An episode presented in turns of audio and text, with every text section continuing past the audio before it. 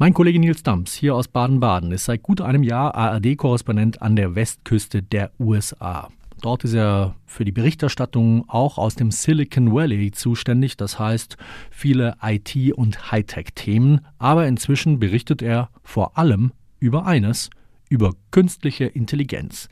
Denn kurz nachdem Nils seine Korrespondentenstelle in Kalifornien angetreten hat, wurde der KI-Chatbot ChatGPT veröffentlicht und seither ist das Thema künstliche Intelligenz allgegenwärtig. Über KI und das Silicon Valley hat Nils jetzt auch eine Filmreportage gemacht für die ARD-Reihe Weltspiegel und mein Kollege David Beck aus der SWR Wissenschaftsredaktion hat sich die Doku angeschaut. Der Song direkt am Anfang des Films, ein Remix von Edge of Reality von Elvis Presley, landet sofort auf meiner Playlist von Lieblingsliedern.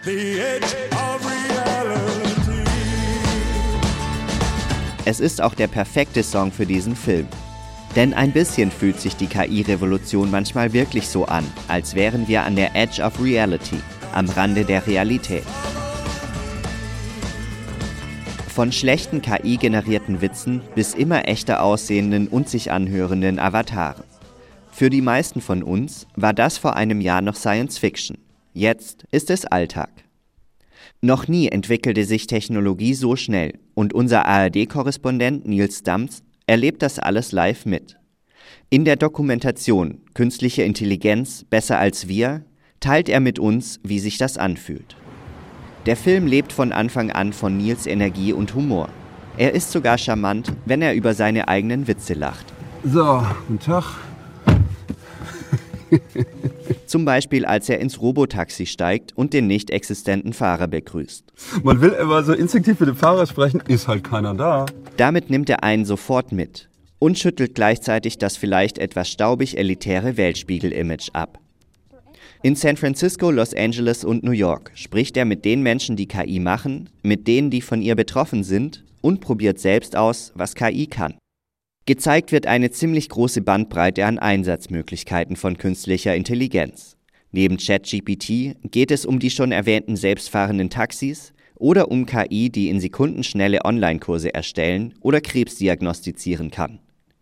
Und es geht auch um die Ängste, dass die neue Technologie Jobs ersetzen kann, etwa von Statisten in Filmen oder sogar den von Reporter Nils.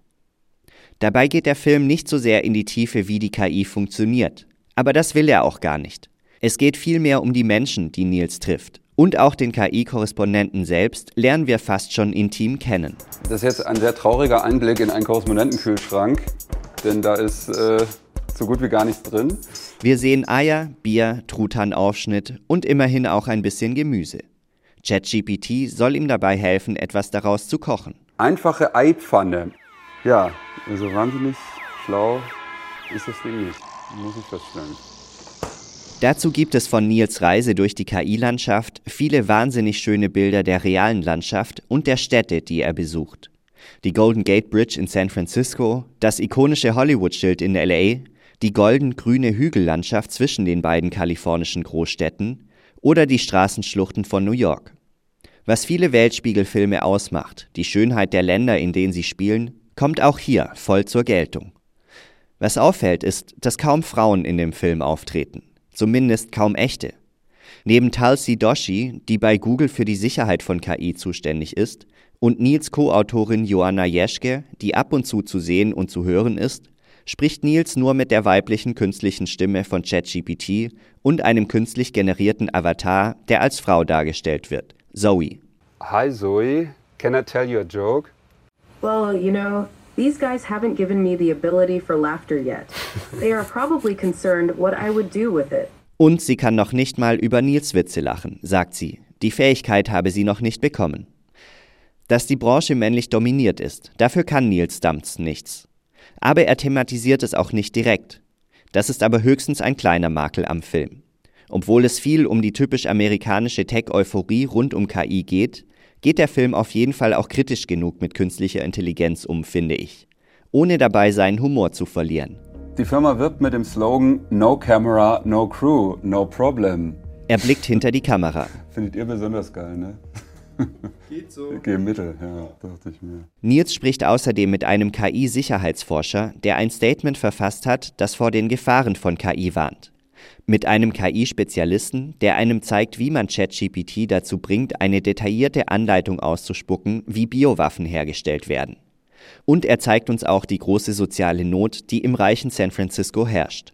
Trotz Tech-Milliarden leben hier tausende Menschen auf der Straße. Angst vor KI brauchen wir aber nicht haben, sagt Avatar Zoe. I don't think you should be afraid. I think it's going to be a great thing. Das wird super, sagt sie. Ob es das tatsächlich wird, müssen wir abwarten. Mit Sicherheit super sehenswert ist aber auf jeden Fall die Dokumentation Künstliche Intelligenz besser als wir, mit der uns Nils Damz und Joanna Jeschke an den Rand der Realität bringen.